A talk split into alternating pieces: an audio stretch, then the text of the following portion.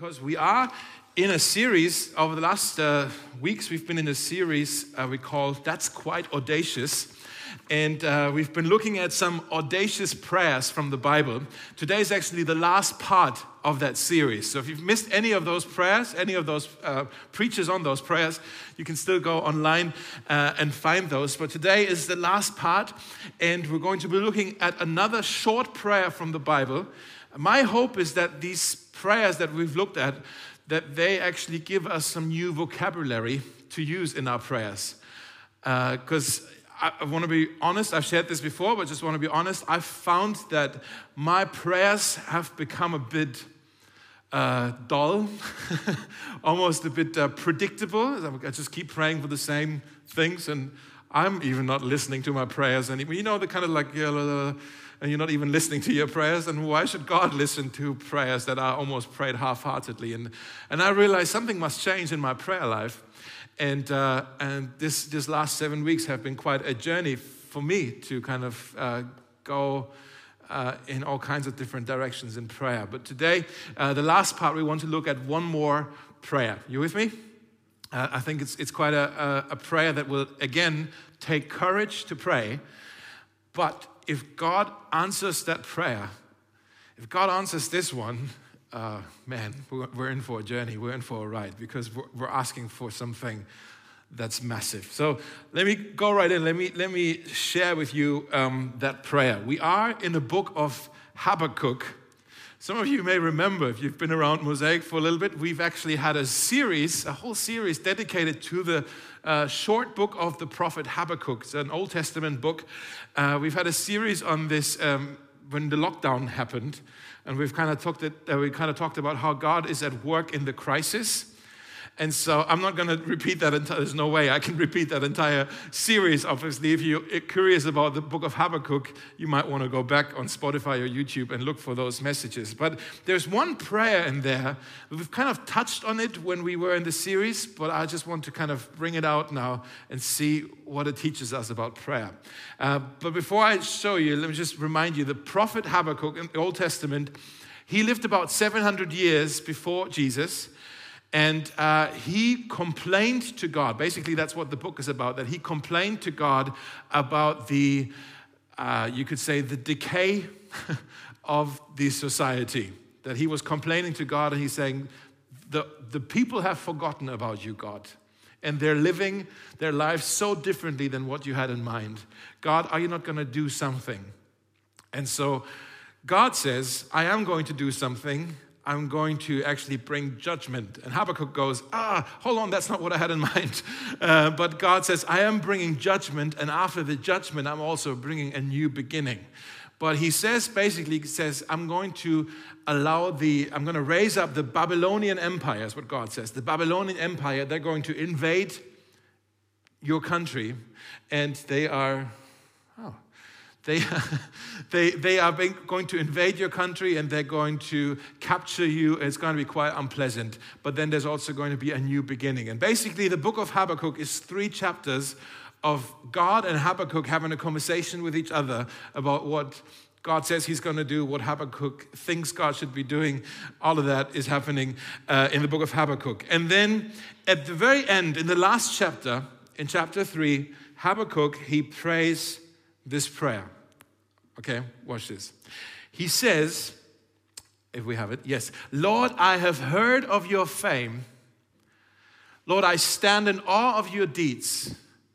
Repeat them in our day, in our time. Repeat, another translation says, revive them in our day. Bring them back to life. Revive them in our day. In our time, make them known. In wrath, remember mercy. I don't know, when you just read it like this, I hope you can hear a little bit of the longing in Habakkuk's life, the, the hunger he has, the, the, this, this longing that, Lord, I've heard of what you are able to do. I know what you've done in the past. Now I'm praying, do it again. Revive your work in our time. Send a revival. You know, revive your work. We want to see what you are capable of in our time. Make your works, make them known again among us. I know wrath is coming, he says, but in your wrath, remember mercy. Be merciful to us. He's saying, he doesn't, he doesn't pray, Lord, spare us. But he says, in our lifetime, make your work known again. Do it again. That's what he's praying. Do it again.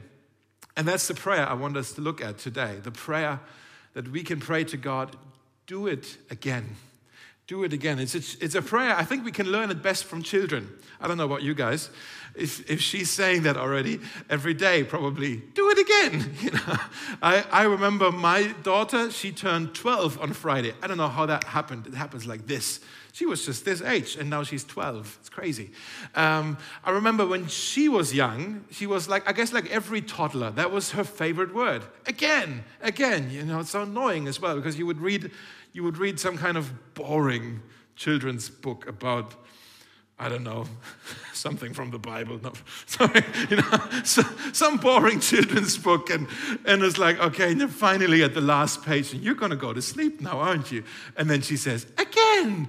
Oh, okay, I have to read it again, you know, and then the third time when you have to read it again. Or you're playing peekaboo, you know, and they go, oh, for the hundredth time, again. Okay, you're playing again. You know, children love this thing again. Now that Naomi, my daughter, she's 12 now, now it's more the other way around that I have to say to her when she's practicing the piano, for example, I have to say, and again, you know, yeah, play it again. And she's like, oh, no, she's rolling her eyes. Um, but, you know, we can learn from children this prayer, do it again, because kids get quite excited when they get to ask their father, their mother, when they get to say, do it again. Children, we know this, children learn by repetition, but also children, uh, they find real joy when they can anticipate what's about to come. And uh, we live in a year where we have no idea what is about to come, right? We have, I mean, we kind of hope that the scientists, they will have a breakthrough and then we get a vaccine and then we can go back to normal, but we have no idea what is about to come. And quite, there's a tension there, right? Um, like we all can sense it, like in society. Everybody's a bit nervous and some are freaking out. And Habakkuk, I think, as well, he, he had no idea what was about. I mean, God told him a few things, but still he had no idea how it was all going to play out. But then he prayed this prayer Lord, in your wrath, do remember mercy. Do it again. Make your works known again among us. Do, do it again. Repeat them in our day. We've heard of your fame. We stand in awe of your deeds. Do it again. Do it again.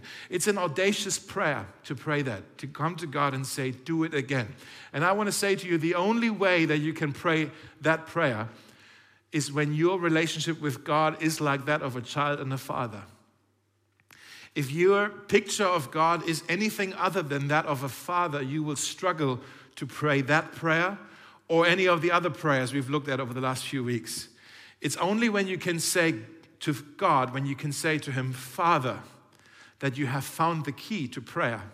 And then you can be audacious in your requests. I want to show you a verse. Jesus said something in Matthew 7 about God our Father. He says, If you who are sinful know how to give good gifts to your children, how much more will your heavenly Father give good gifts to those who ask Him? Guys, that's powerful that right here. You need to write that down, put it on your bathroom mirror or something so you don't forget. That, that's a powerful verse that should encourage you and drive you to go to your knees and pray. If you who are sinful know how to give, give, give good gifts to your children, how much more will your heavenly Father give good gifts to those who ask Him? So, what do we pray for when we come to God our Father and we say, Do it again? Do it again. We basically say, God, we've seen you do it in the past, and we know you can do it again. We know you are still the same God. Jesus, it says in Hebrews, He's the same yesterday, today, and forever.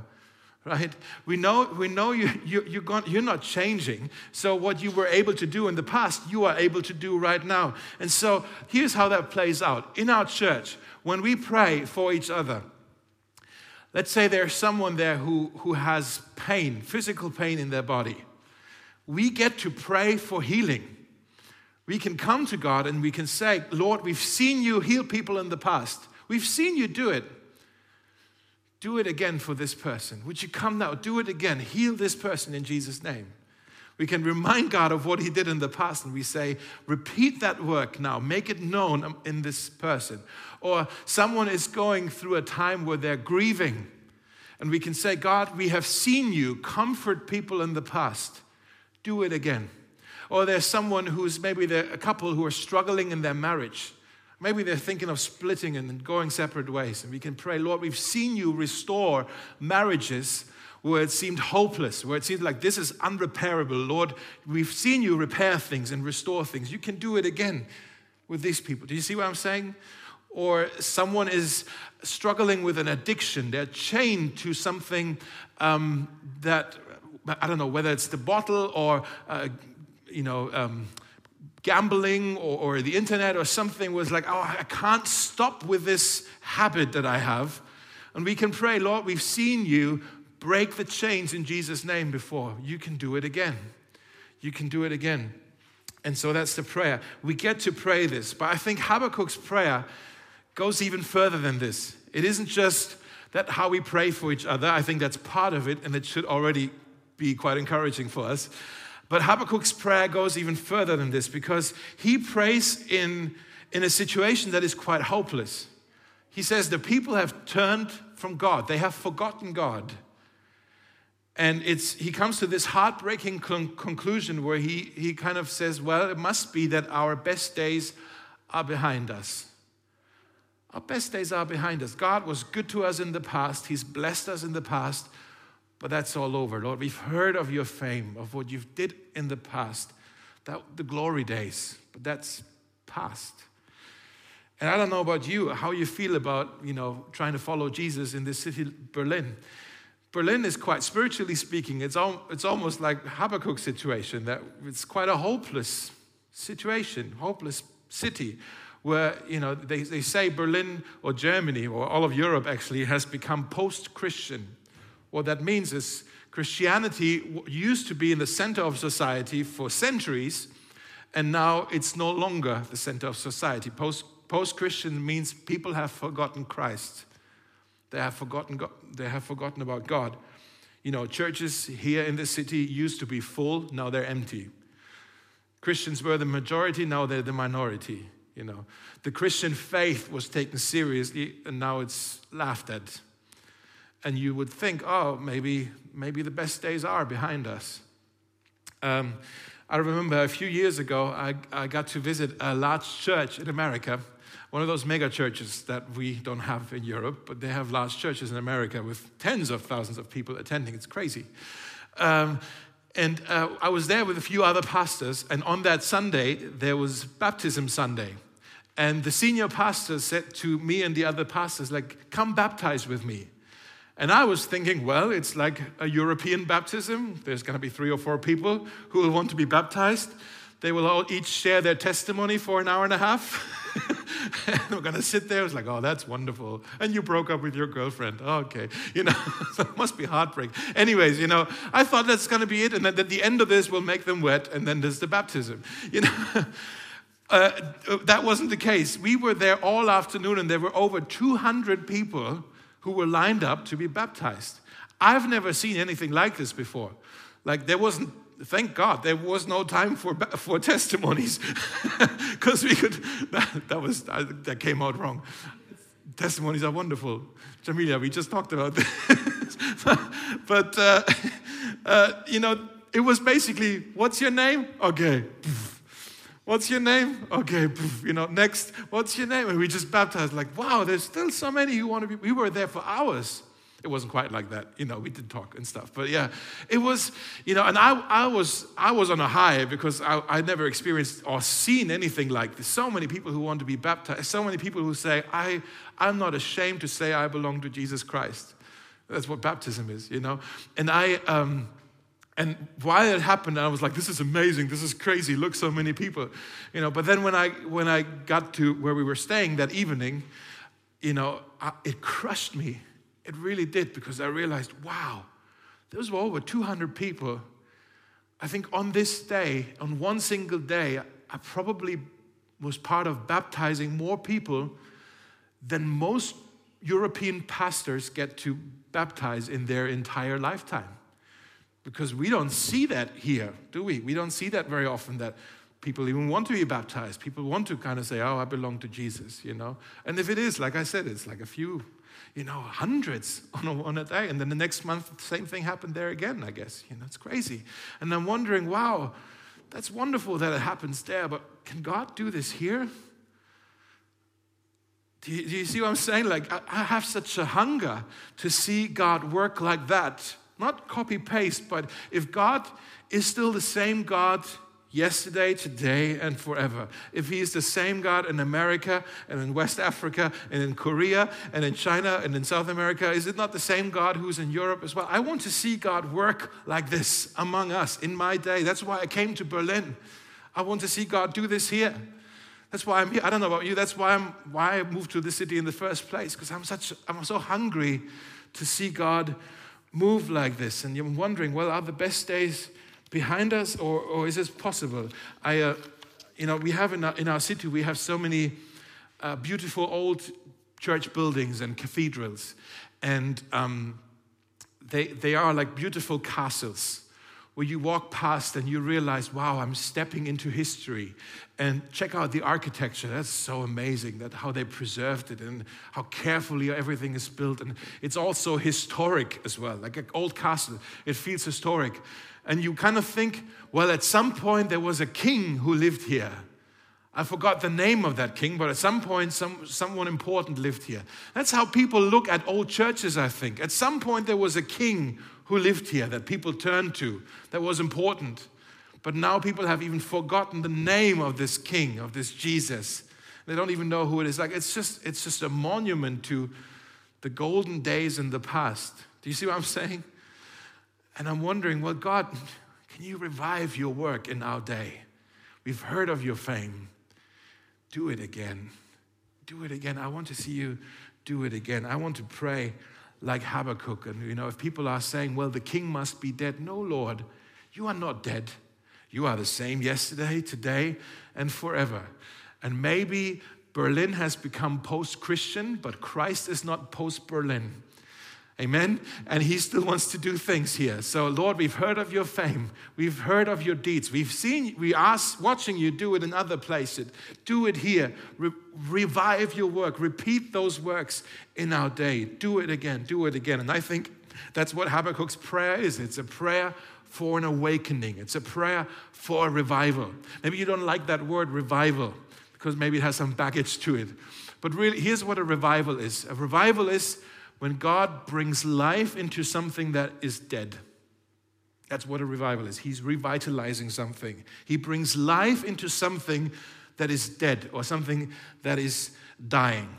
Since the Reformation, in, you know, that was 500, a little more than 500 years ago, um, there have been all kinds of awakenings and kind of spiritual revivals and breakthroughs uh, here and all over the world, actually. Uh, some of them are nationwide. Uh, most times they are more regional or more local. They happen maybe in one congregation or maybe a couple of congregations. And it's what happens is the Spirit of God, He comes and He, he moves among His people. And He moves among His people in such a way that everyone who's watching it, both, both the people inside the church as well as those who are watching from the outside, they're all concluding God is in this place. God is here. He's working among these people. And what he does is beautiful. Everything he does is beautiful. I don't know about you. Do you have a hunger to see this kind of stuff in Berlin? Are, you longing for it, right? are you longing for these things in Berlin? Let me tell you, the last big revival that happened in Germany um, 2006, no, actually, no. It was 300 years ago. Can you believe it? Lord, we're due another one soon. it was 300 years ago, there was a revival that happened actually not too far from Berlin. If you drive about two and a half, three hours southeast from Berlin, near a town called Görlitz, maybe you've seen this on the map, it's uh, close, close to the Polish border. Uh, 300 years ago, in that area, there was a man named Nikolaus von Zinzendorf. He was a, uh, an earl, I could say, you a count. You know, he, he was kind of lord over this small region. He had a state, and, uh, and he had a heart for Jesus. And uh, there were, at that time, there were refugees from um, the area of Moravia and Bohemia, which is now in Czech Republic. Uh, there were refugees, spiritual refugees, about 300 of them, that were coming to this area. And Zinzendorf was saying to them, You can live on my estate. I grant you refuge. You can live here on this estate. And they found a, uh, a village, a small community there called Herrnhut. Maybe you've heard of this town. Maybe some of you have been, you've been there? Herrnhut? No. It's worth a trip, I guess. Herrnhut is like 5,000 people who live there now, but Herrnhut, okay, not too far from here. And um, so there's actually a guy in our church, Johannes Alt, some of you know him. He is a, a grand, grand, grandchild of this movement and of this town. He comes from that town. So if you want to know the full story, you need to talk to Johannes. But uh, what happened with these refugees is they were spiritual refugees, so persecuted for their faith. Uh, but even among them, they had different opinions and disagreements with each other, and they were arguing with each other. And Zinzendorf was watching this, and he said to them, Guys, this won't work. We need to, you, we're brothers, okay? We belong to Jesus. We need to unify our hearts. We need to unite our hearts. And so he was saying to them, We're going to do the most unifying thing we get to do, and we're going to have communion together the Lord's Supper. When we break bread, have a little cup and remember Jesus, because if there's anyone who can truly unite us, it's Jesus. He is our common Savior, He's our center. And so he was saying, We're going to have communion together, but not right away. We're going to do it in a few days. And until then, I want all of us to pray and prepare our hearts. And so these 300 people in that community, they started praying. And they. Uh, as they were praying, they started to become aware of the kind of the, the wrong things that were in their hearts towards their brothers. And they were confessing to each other, uh, and they sensed a new sense of bond and love and unity and togetherness in their prayers. Some of them even uh, found salvation during that time. They realized, oh, I guess I'm not a Christian yet. You know, I better, better become a Christian now. They were saved during that time. It, it was an amazing kind of first, um, yeah, a time of reconciliation. They were on their knees, they were crying together, and then they shared communion with each other. And as they kind of fixed their eyes on the suffering Christ on the cross, they looked at Jesus who suffered for them who loved them first. They were filled with the Holy Spirit in a powerful way that uh, actually overcame them, it has overcome them. And they were filled with, with just a deep awe and, and deep love for Jesus.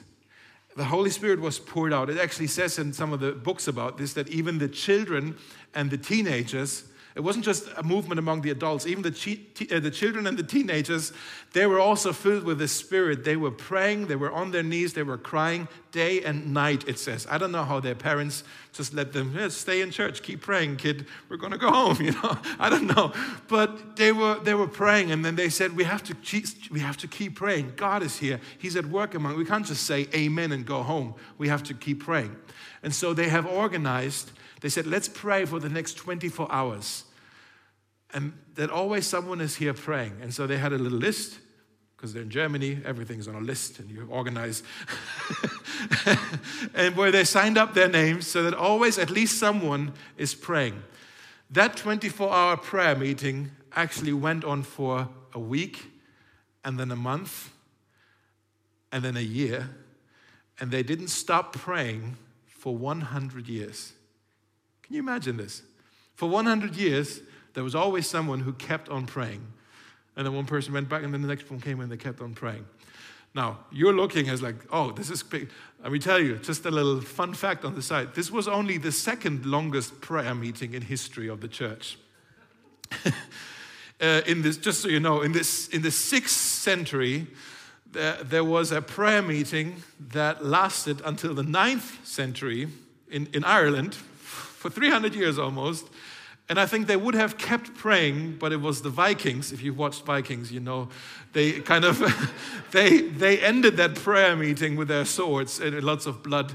Um, but that was a prayer meeting that went on. The longest prayer meeting in history went on for almost 300 years in Ireland. So I mean, the, the guys in Herrnhut they tried 100 years.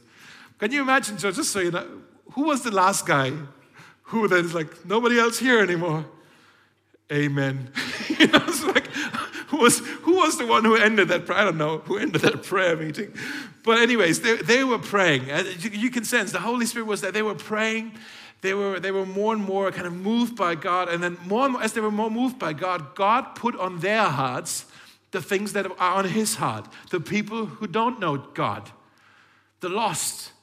And so the other thing that happened, it wasn't just a prayer meeting. The other thing that happened with those guys in Herrnhut is that they started to go out into the whole world.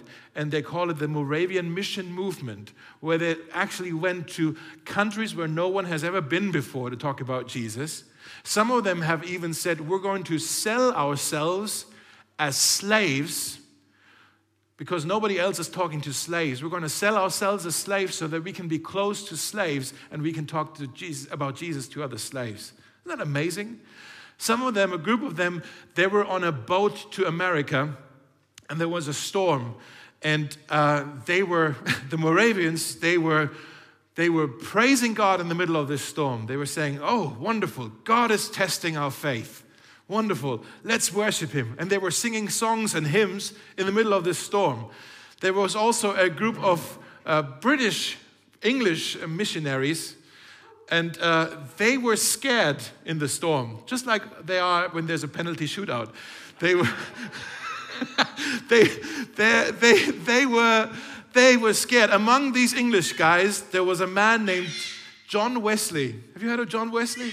John Wesley, who was the father of Methodism, he was on that boat and he looked at those Moravians. He says, There's something about them. They are fearless. There's some, the Holy Spirit is at work, and I want that too. And actually, it was as if that fire was contagious. John Wesley would have said he caught his fire from the Moravians. The Moravians, they had prayer letters from the mission field that they would send back home. One of those prayer letters wasn't sent to Herrnhut. For some reason, it was in London in a church there.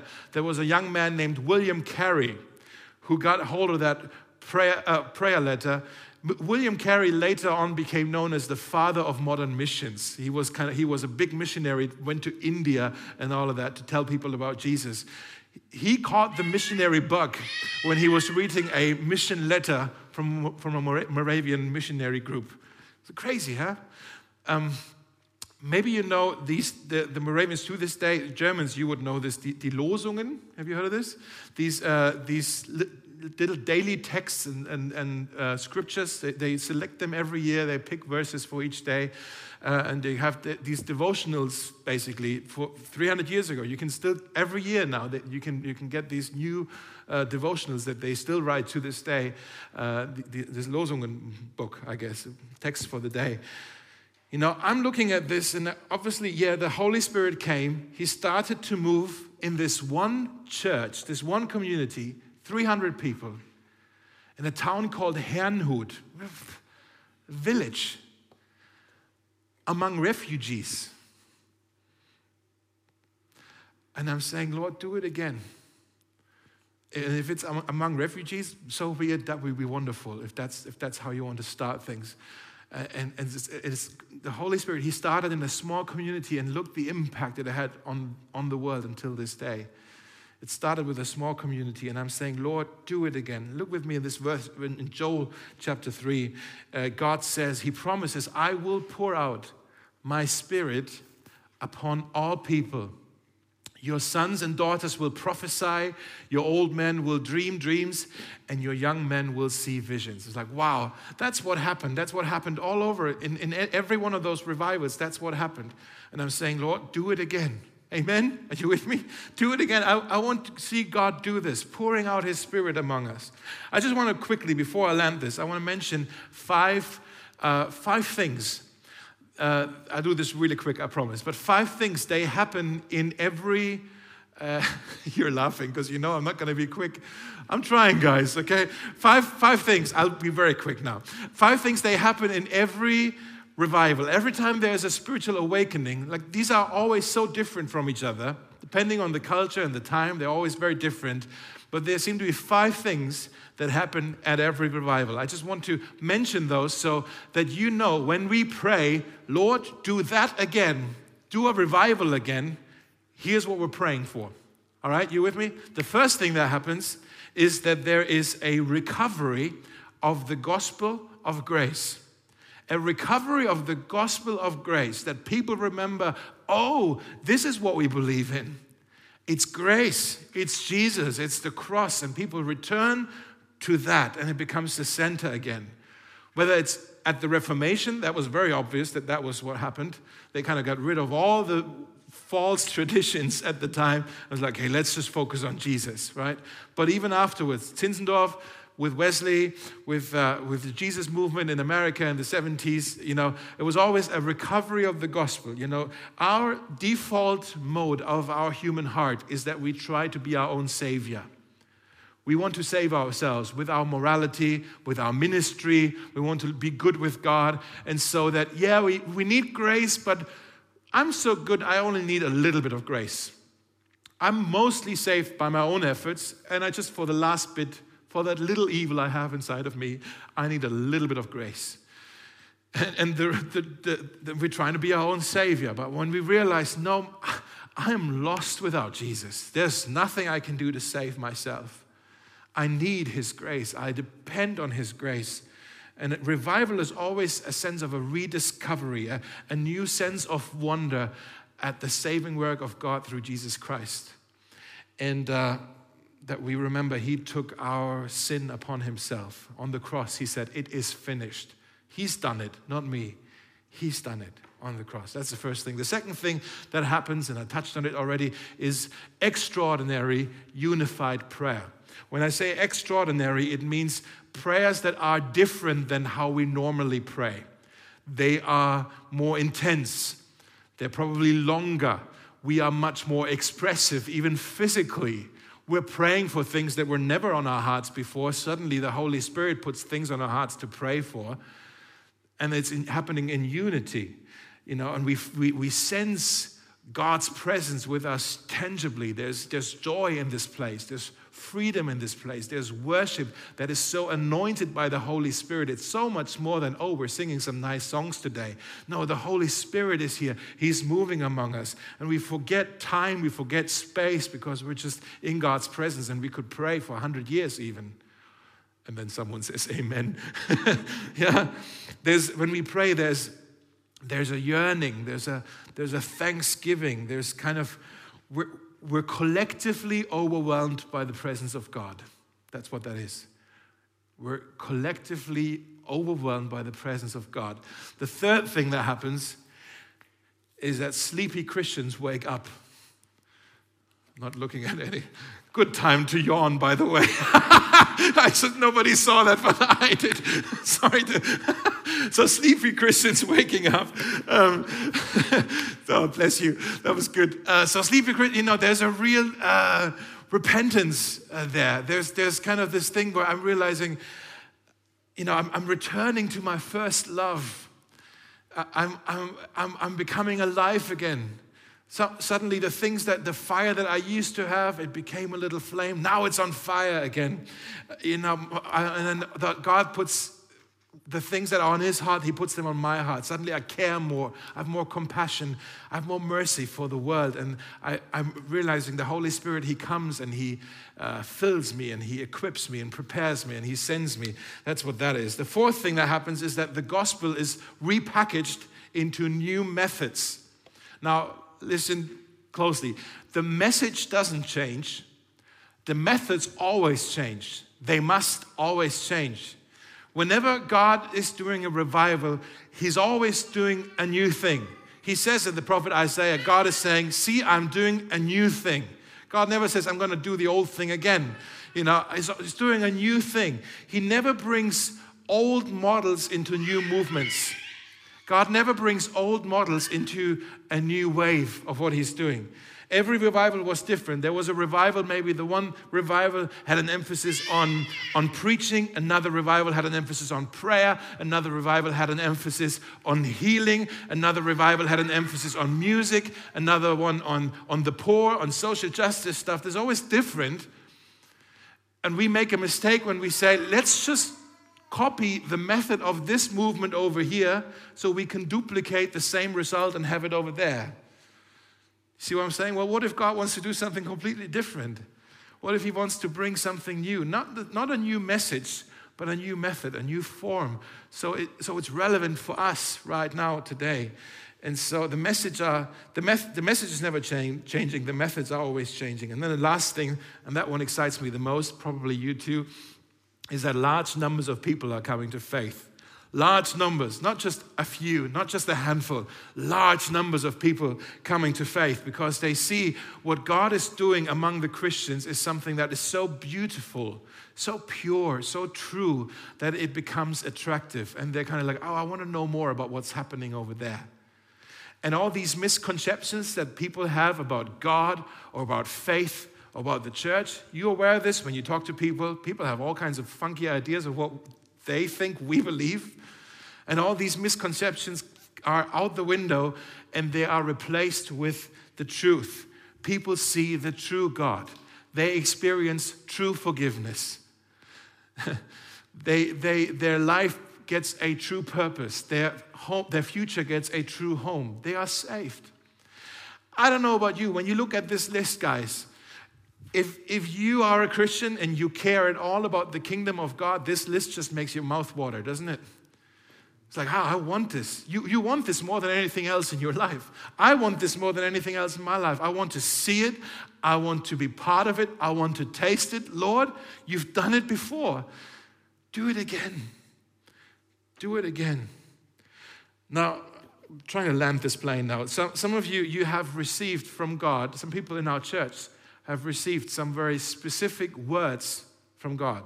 You may call this a prophetic word or maybe a, a, promise from the scripture where God was speaking to you, to us as a church, about something quite specific that He wants to do. This church was actually planted because God was speaking promises of what He wants to do in cities like Berlin.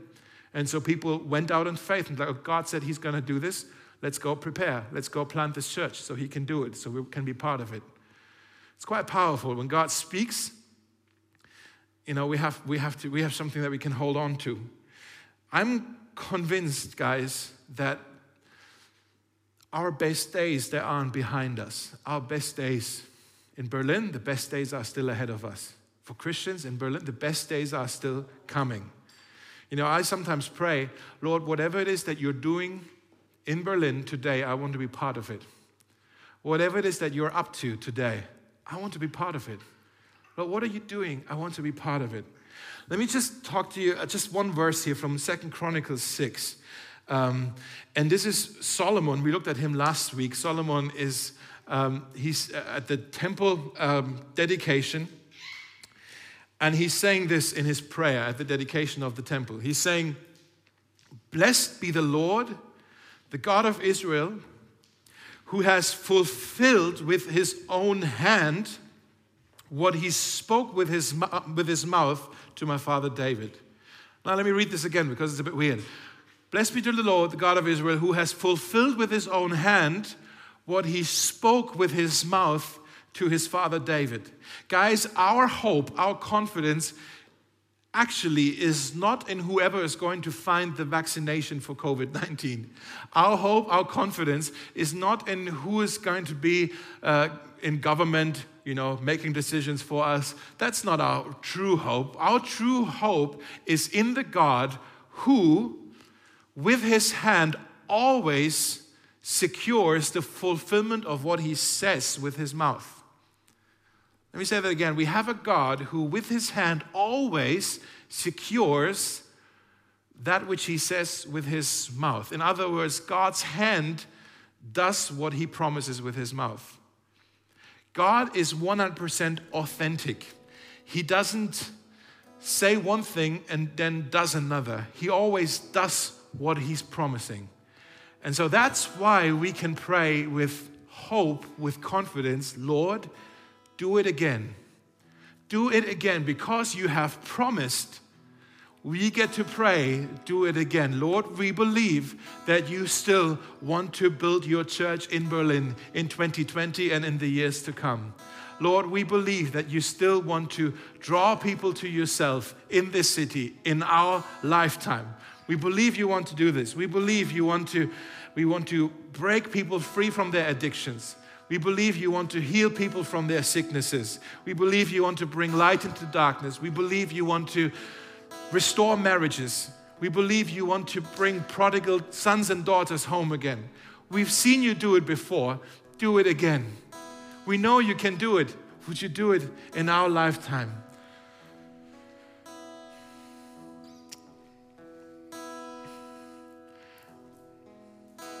And then we pray, Lord, fill us anew with your Holy Spirit so that we have power to believe, that we have power to hold on to the promises that you have given us, so that we have patience to hold on to your timing. God, you have not forgotten us. You never will forget us. Actually, guys, let's stand and let's sing this song in a response to what I've just said. And then afterwards, I'm going to pray for us.